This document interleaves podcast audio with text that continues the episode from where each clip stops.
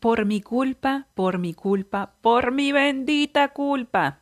Hay quienes se repiten esta frase como si de un mantra se tratara, ya que generalmente conviven con este hábito emocional que se adquiere desde muy temprana edad y va creciendo a lo largo de nuestra vida. Es considerada una emoción negativa y surge de la creencia o la sensación de haber traspasado normas éticas, personales o sociales, que van creando ese sentimiento de no merecer y convirtiéndose en una lucha entre lo que somos y lo que pensamos que deberíamos ser.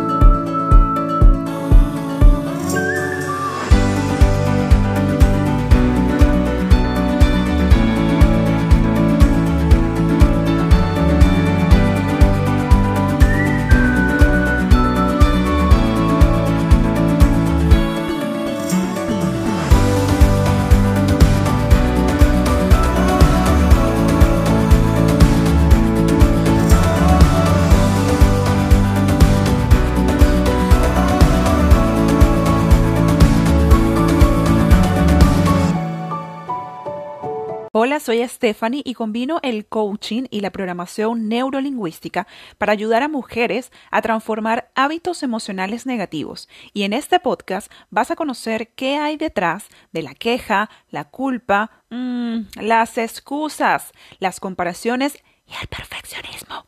Y cómo pueden afectar nuestro bienestar. Y lo más importante, qué podemos hacer para transformarlos.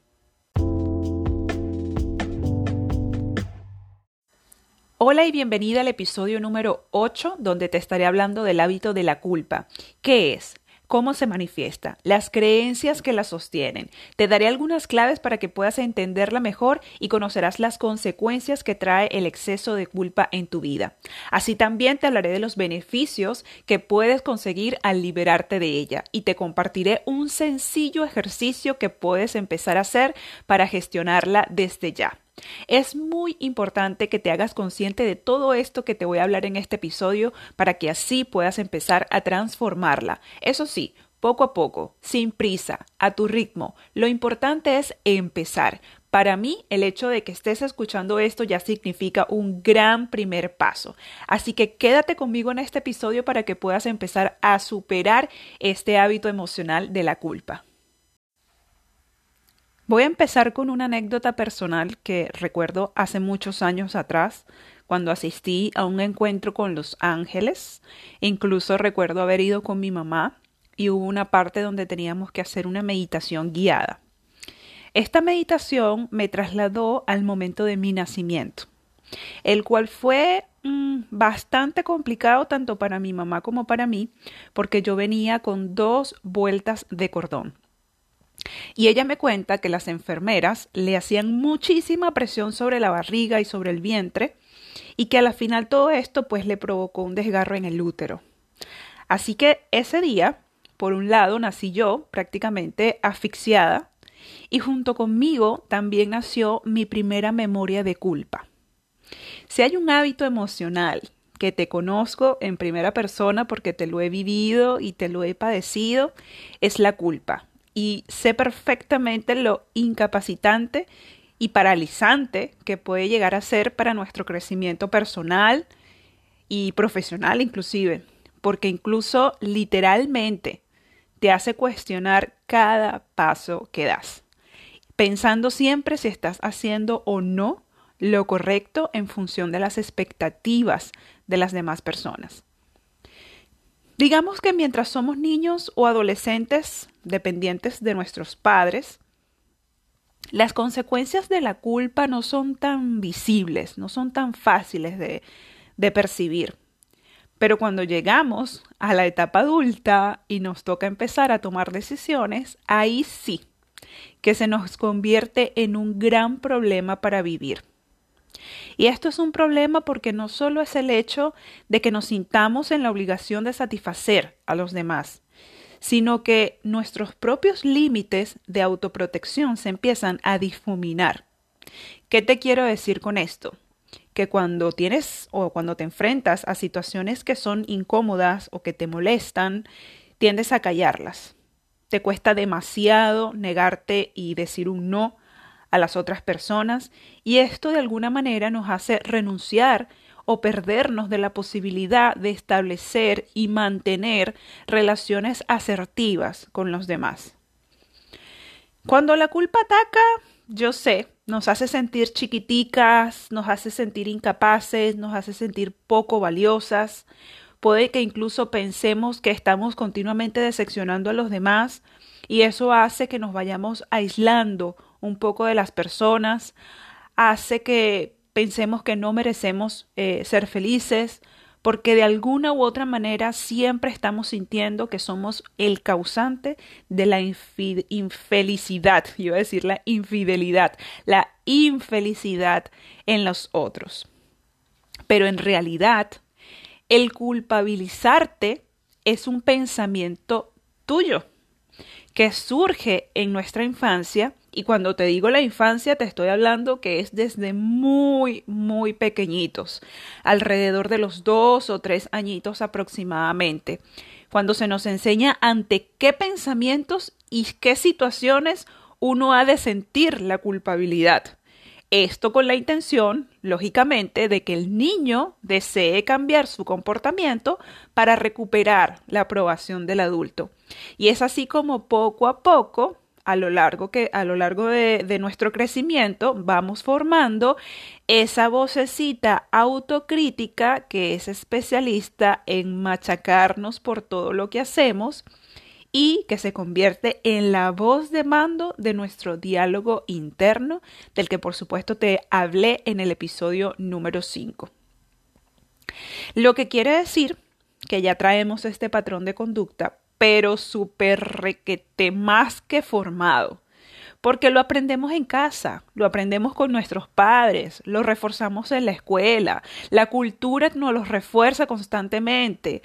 Y si a esto le agregamos alguna experiencia como una herida emocional de abandono o de rechazo, ay, mi querida, ya tenemos una vida culposa, pero más que garantizada. ¿Y qué tipos de conducta empezamos nosotros a manifestar cuando vivimos con la culpa establecida como un hábito? Pues cualquier opinión externa o crítica nos afecta duramente, nos estamos autosaboteando nuestro propio éxito constantemente, magnificamos o exageramos absolutamente todo, tendemos a enfocarnos solamente en los errores, Estamos pidiéndonos, disculpándonos todo el tiempo por cada cosa que hacemos. Sentimos que es una constante obligación satisfacer a las demás personas. Es súper difícil y súper complicado poder decir no. Tendemos a, a callarnos cuando algo nos molesta o nos incomoda, como dije anteriormente. Tenemos miedo a hacerle daño a las demás personas o a obtener su rechazo y tenemos miedo, por supuesto, a ser abandonadas. Pero también quiero que sepas y las tengas, pero súper claras y súper identificadas, las creencias que definitivamente no te ayudan a superar este hábito. Y esas creencias son o suenan de esta manera. La primera, no merezco ser feliz. Constantemente tenemos esa idea rondándonos en la cabeza. Es mi culpa si los demás no son felices. Soy el responsable de todo lo que ocurre a mi alrededor. Mira qué carga tan pesada esto. Tengo que ser responsable todo el tiempo. Ahí está la voz de la autoexigencia. Si los demás no me tratan como me gustaría es porque he hecho algo mal. El juicio, el autocastigo por delante. Cometer errores lo vemos como la cosa más terrible del mundo. Y también existe la creencia de que si no satisfaces a los demás todo el tiempo, entonces las demás personas se enfadarán contigo y te abandonarán. Pero a ver, analicemos algunas claves que nos pueden dar una mayor perspectiva y entender el sentimiento de culpabilidad. Pensemos por un momento. ¿Qué ocurre cuando una persona dice, por ejemplo, me siento culpable por haberle gritado a mi hijo. En realidad, la persona se está identificando con una parte o un comportamiento suyo, en este caso, haber gritado a su hijo, al mismo tiempo, otra parte de la persona que, podría, que podríamos denominar como su juez o jueza interna, le culpa de esa conducta realizada. Para valorar el alcance de esto, lo primero que tenemos que hacer es identificar qué tipo de emoción nos estamos enfrentando. ¿Se trata de una culpa funcional o disfuncional? La clave nos las puede dar poner en conciencia en si esta emoción nos está ayudando realmente a modificar un comportamiento inapropiado y restablecer así nuestro equilibrio emocional o más bien tiene la finalidad de generar más sufrimiento, por supuesto, innecesario, y más culpa. En sentido coloquial diríamos machacarnos más. La culpa disfuncional, en vez de resolver un problema, lo que hace es agravarlo e incluso convertirse ahora en el verdadero problema. Ya no es posible desatarnos entonces de los tentáculos que tiene la culpa porque lo invade absolutamente todo.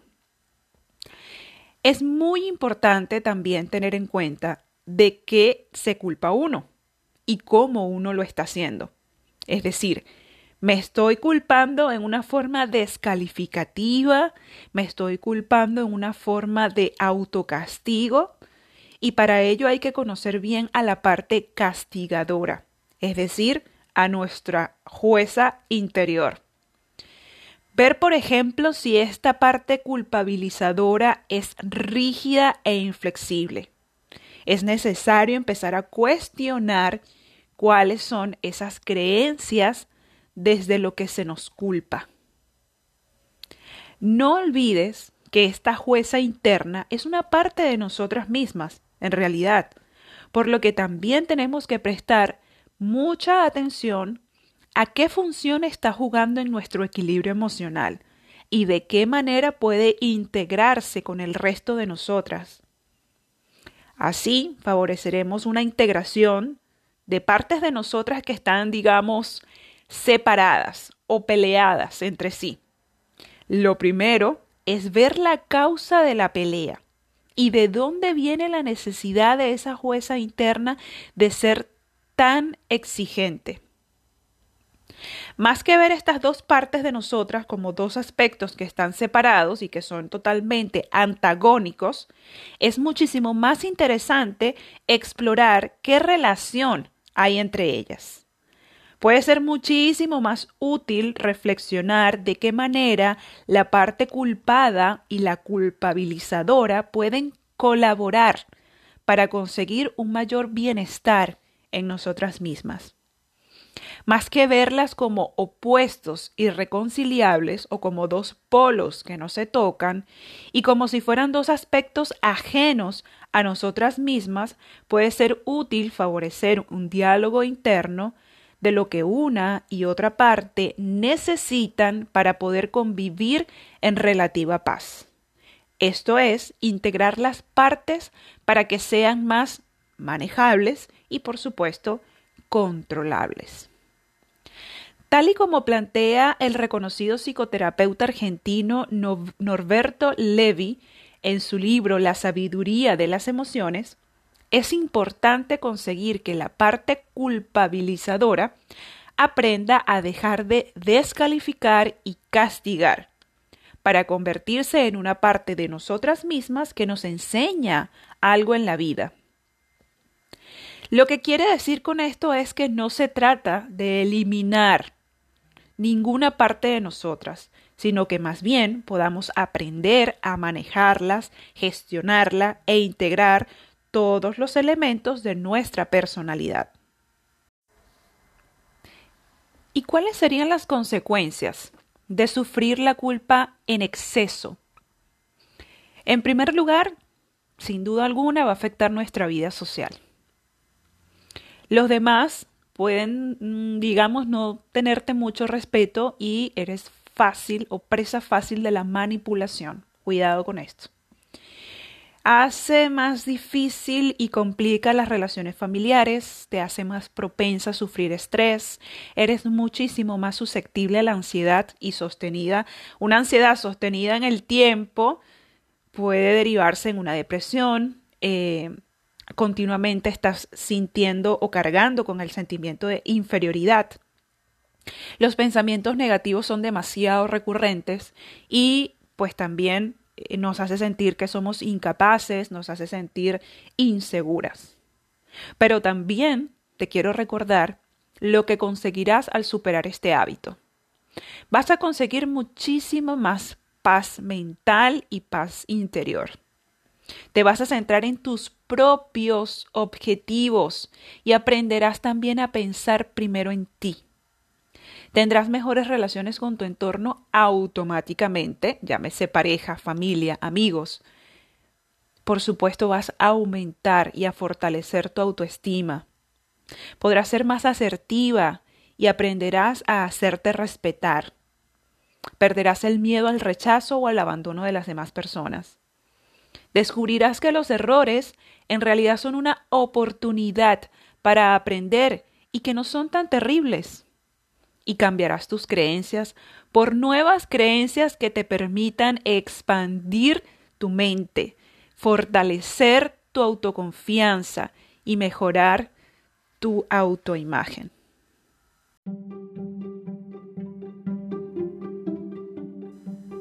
Y como sabes, me gusta complementar estos episodios con ejercicios prácticos que te sirvan de herramienta para empezar a superar estos hábitos emocionales. ¿Quieres reconocer tus sentimientos de culpa y liberarte de ellos? Este sencillo ejercicio es muy eficaz y ya te voy a explicar por qué. En una libreta haz tres listas en tres columnas paralelas, cada una encabezada por las palabras debo, quiero y puedo. En la primera, la lista de los debo, vas a conectar con todo lo que crees que deberías cambiar y vas a escribir las frases con las que te lo explicas a ti misma. Esta es la columna de lo que deberías ser, es decir, la que utiliza todos los argumentos de tu jueza interior.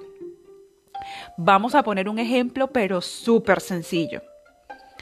Digamos que tú dices, debo comer solo comidas sanas y bien elaboradas. Muy bien. En la segunda lista, que es la de los quiero, vas a observar qué te sientes impulsada a hacer y lo vas a escribir justo al lado, en el mismo nivel de la lista del quiero, como por ejemplo, en correspondencia a la frase anterior, de cómo debes comer, sería algo así. Quiero comer, mm, digamos que, pan dulce y chocolate. Vamos con la tercera lista, la lista de los puedo. En esta tercera columna vas a escribir lo que de verdad puedes hacer y lo que haces en cada caso. Por ejemplo, puedo comer pan dulce y chocolate una vez a la semana y de forma moderada. Aunque la columna del puedo no sea la que más te guste, es la única real. Descartemos la columna del debo y después de conocer la del quiero, acepta cada uno de los puedo, que sí te permitirán empezar a actuar de una forma diferente. Este ejercicio, que a simple vista pareciera muy sencillo, en realidad está desarmando a tu jueza interna y enseñándote que los juicios son ideas y no realidades, a través de los juicios debemos observar y conocer los mecanismos que nos generan el sentimiento de culpa en lugar de placer, alegría o seguridad. Cambiar tus juicios por preguntas objetivas y amables, por ejemplo, cuando te dices, uy, qué tonta he sido, por qué me habrá llevado a comportarme de esa manera. Así es que podrás identificar más fácilmente aquellos juicios que te activan la culpa y así vas a poder trabajar, empezar a trabajar en ellos. En este episodio quiero que sea una invitación a aceptarte tal cual eres. Esto también quiere decir el poder, el aceptarte tal cual eres, también implica que puedes hacer cambios, que puedes hacer mejoras, que te van a ayudar a crecer como persona.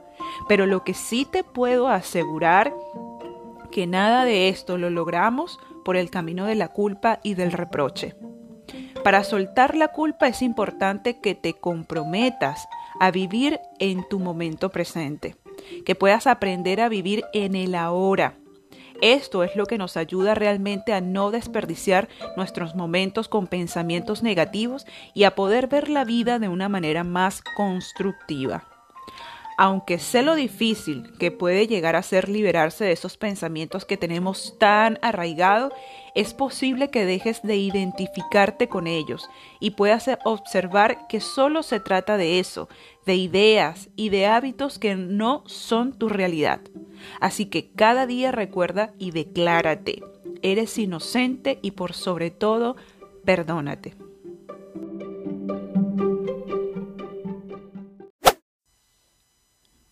Ya a modo de conclusión y para finalizar, te puedo decir que la culpa es una emoción adaptativa, como todas las emociones. Por eso es muy importante que podamos diferenciar hasta qué punto la culpa es normal, es decir, cuando no es más que un aviso interno que tiene por finalidad que adaptemos nuestro comportamiento a las normas del entorno, ya sea familiar o social, para mantener una sana convivencia. Cuando la culpa se convierte en disfuncional es cuando está fuera de control. Es como una alarma que salta a todas horas, hasta por las cosas más pequeñitas. No te deja ni vivir ni disfrutar de la vida ni de ti misma sin sentirte culpable, impidiéndote así que puedas tener un normal desarrollo en lo personal y en lo social. ¿Es posible vivir sin culpa? Mm, la respuesta es no. La ausencia de la culpa también sería una situación disfuncional para el ser humano, porque andar por la vida sin este aviso interno de culpabilidad que adapte nuestro comportamiento a las normas da lugar en casos extremos a lo que se llaman comportamientos psicópatas, es decir, conductas transgresoras cuyos efectos no producen la sensación de culpa necesaria como para que no se repitan.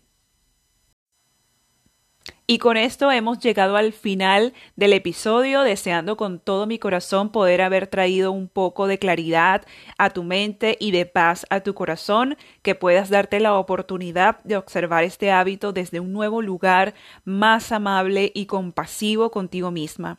No permitas que este hábito paralice tu vida.